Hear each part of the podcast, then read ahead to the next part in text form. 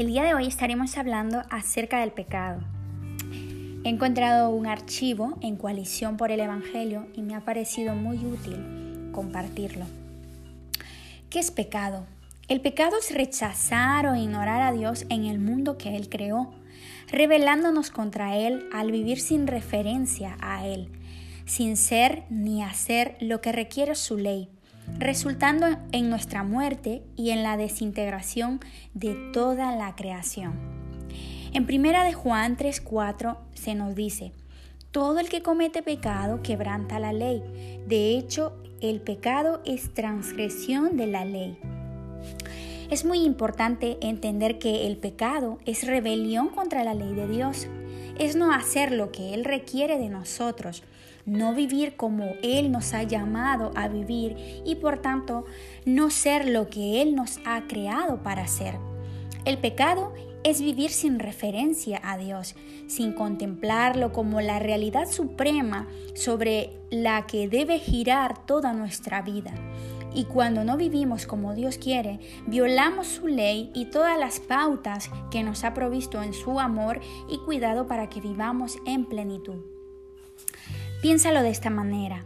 Si fueras a tirarte por un barranco diciendo, no tengo que vivir según la ley de la gravedad, puedo vivir según mis propias reglas. Por un lado, estarías desobedeciendo una regla muy específica, es decir, no te tires por un barranco, pero por otro lado, no estarías viviendo en referencia a la gravedad. Estarías viviendo como si la gravedad no tuviera consecuencias o no importara en tu vida. Nunca dirías que la ley de la gravedad es arbitraria o que es incoherente que tengas que obedecerla. Nunca dirías eso porque entiendes que la gravedad es algo que con lo que tenemos que vivir. Sabes bien que existen pautas que debemos honrar y límites que debemos reconocer. ¿Sabes cuál es el resultado de tirarte por un barranco e intentar romper la ley de la gravedad? Muerte y desintegración. Cuando no vivimos como si Dios fuera Dios, cuando quebrantamos su ley de amor, cuando fallamos en honrar su nombre, cuando decimos o implicamos con nuestras acciones que Él es irrelevante en nuestras vidas, fallamos en ser las personas que Dios nos creó para ser y eso nos lleva a la muerte y a la desintegración. Vivir sin referencia a Dios es la razón por la que todo el cosmos está sujeto a la muerte y a la desintegración.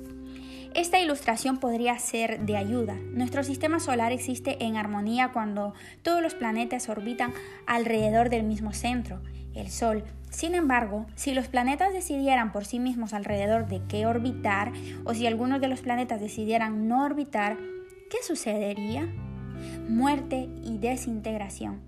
Si los planetas dejan de orbitar alrededor del centro correcto, el sistema solar dejaría de existir si los planetas dejan de vivir en referencia al Sol, todo se desmoronaría y sería destruido. Vivir sin referencia a Dios no solo nos conduce a nuestra muerte y desintegración, es la razón por la que todo el cosmos está sujeto a la muerte y a la desintegración. Dios creó a Adán y a Eva para que fueran la pieza central de la creación. Cuando ellos pecaron, su desobediencia a la ley amorosa de Dios no solo tuvo implicaciones en sus vidas, también tuvo implicaciones en todo el cosmos. El pecado conduce a la muerte y sin embargo el Evangelio es que Jesucristo experimentó la muerte para que nosotros pudiéramos vivir. Pablo escribe que la paga del pecado es muerte en Romanos 6:23. El pecado conduce a la muerte y sin embargo el Evangelio es que Jesucristo experimentó la muerte para que nosotros pudiéramos vivir en un sentido. Él fue desintegrado, desintegrado en la cruz. Espiritualmente deshecho para que nosotros pudiéramos tener plenitud. Él murió por nuestro pecado para que podamos tener vida. Él experimentó muerte y desintegración. Él pagó el precio de nuestro pecado para que no tuviéramos que hacerlo y una oración final. Señor del universo, todos tus caminos son buenos. Cuando decidimos ir por nuestra propia senda, estamos escogiendo el camino de la muerte.